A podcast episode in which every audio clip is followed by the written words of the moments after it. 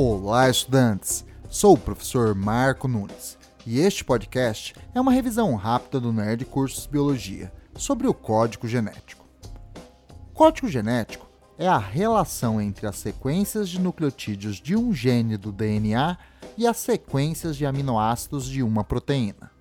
Para produzir as proteínas, a informação contida em um gene do DNA é passada para uma molécula intermediária de RNA mensageiro, que será lida pelos ribossomos para a tradução em proteínas.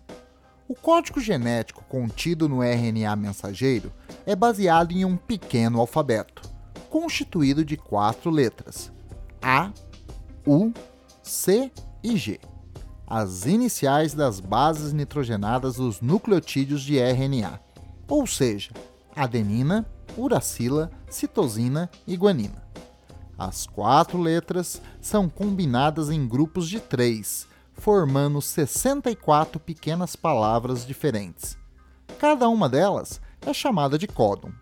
A maioria dos códons são indicadores de quais aminoácidos deverão ser adicionados na síntese de uma cadeia de aminoácidos, ou seja, de uma proteína.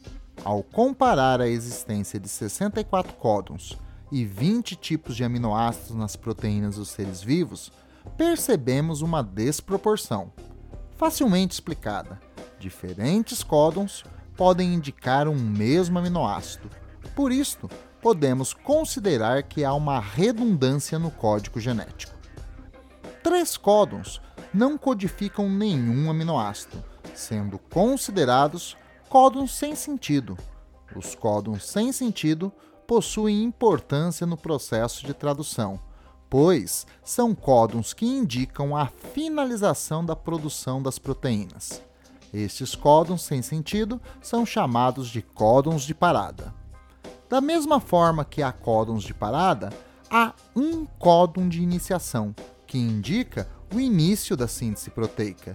Ele é único, é o códon AUG e codifica sempre o aminoácido metionina, o primeiro aminoácido de qualquer proteína recém-sintetizada.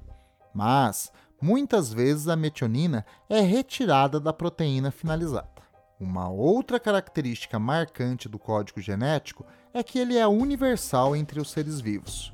Um mesmo códon codificará o mesmo aminoácido em vírus, bactérias, protozoários, algas, vegetais, fungos e animais. A universalidade do código genético é uma prova inequívoca que todos os seres vivos possuem uma origem em um ancestral comum, do qual evoluiu as demais formas de vida.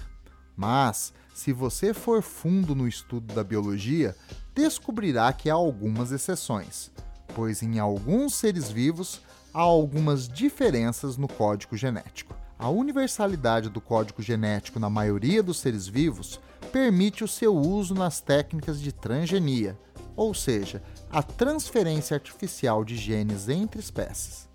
Por exemplo, a insulina humana é produzida por bactérias que receberam o gene humano da insulina. Os ribossomos bacterianos conseguem produzir a insulina humana porque possuem o mesmo código genético. Bom, é isto aí. Continue firme nas revisões do Nerd Cursos Biologia e bom estudo!